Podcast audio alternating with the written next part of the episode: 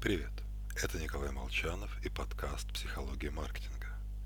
И сегодня я буду хвалить Яндекс за то, что Яндекс хвалит меня. Вообще-то я частенько ругаю сервисы Яндекса. Не то, чтобы он такой плохой, просто, ну, куда ни повернись, везде Яндекс в его различных ипостасях.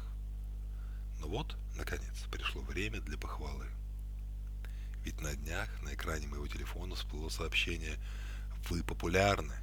Ваши отзывы увидели более 4000 человек». Здесь прекрасно все. Во-первых, безапелляционно заявляется, что я популярен. Факт, в который хочется верить. Во-вторых, немедленно следует формальное подтверждение.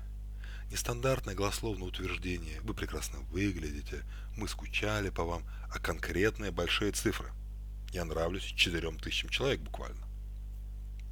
Я моментально забываю, что оставил на Яндекс картах всего один отзыв. Игнорирую факт, что увидели, вовсе не означает ткнули и прочли.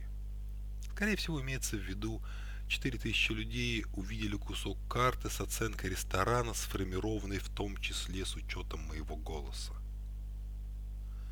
Но в моей голове фейерверком лопается «Я популярен, я лидер и альфа». Тысячу людей слепо следуют за моим мнением.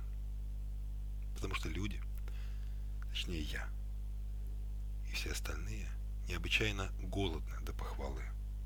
Участок мозга, который активируется при получении наличных, включается и при получении комплимента. И даже если комплимент не соответствует истине, его все равно приятно слышать. Именно поэтому поздравление женщин с очередным 18-летием не считается издевкой. А главное, человек скорее готов согласиться с просьбой того, кто ему нравится. А нравятся нам как раз те, которые нас хвалят. С вами был.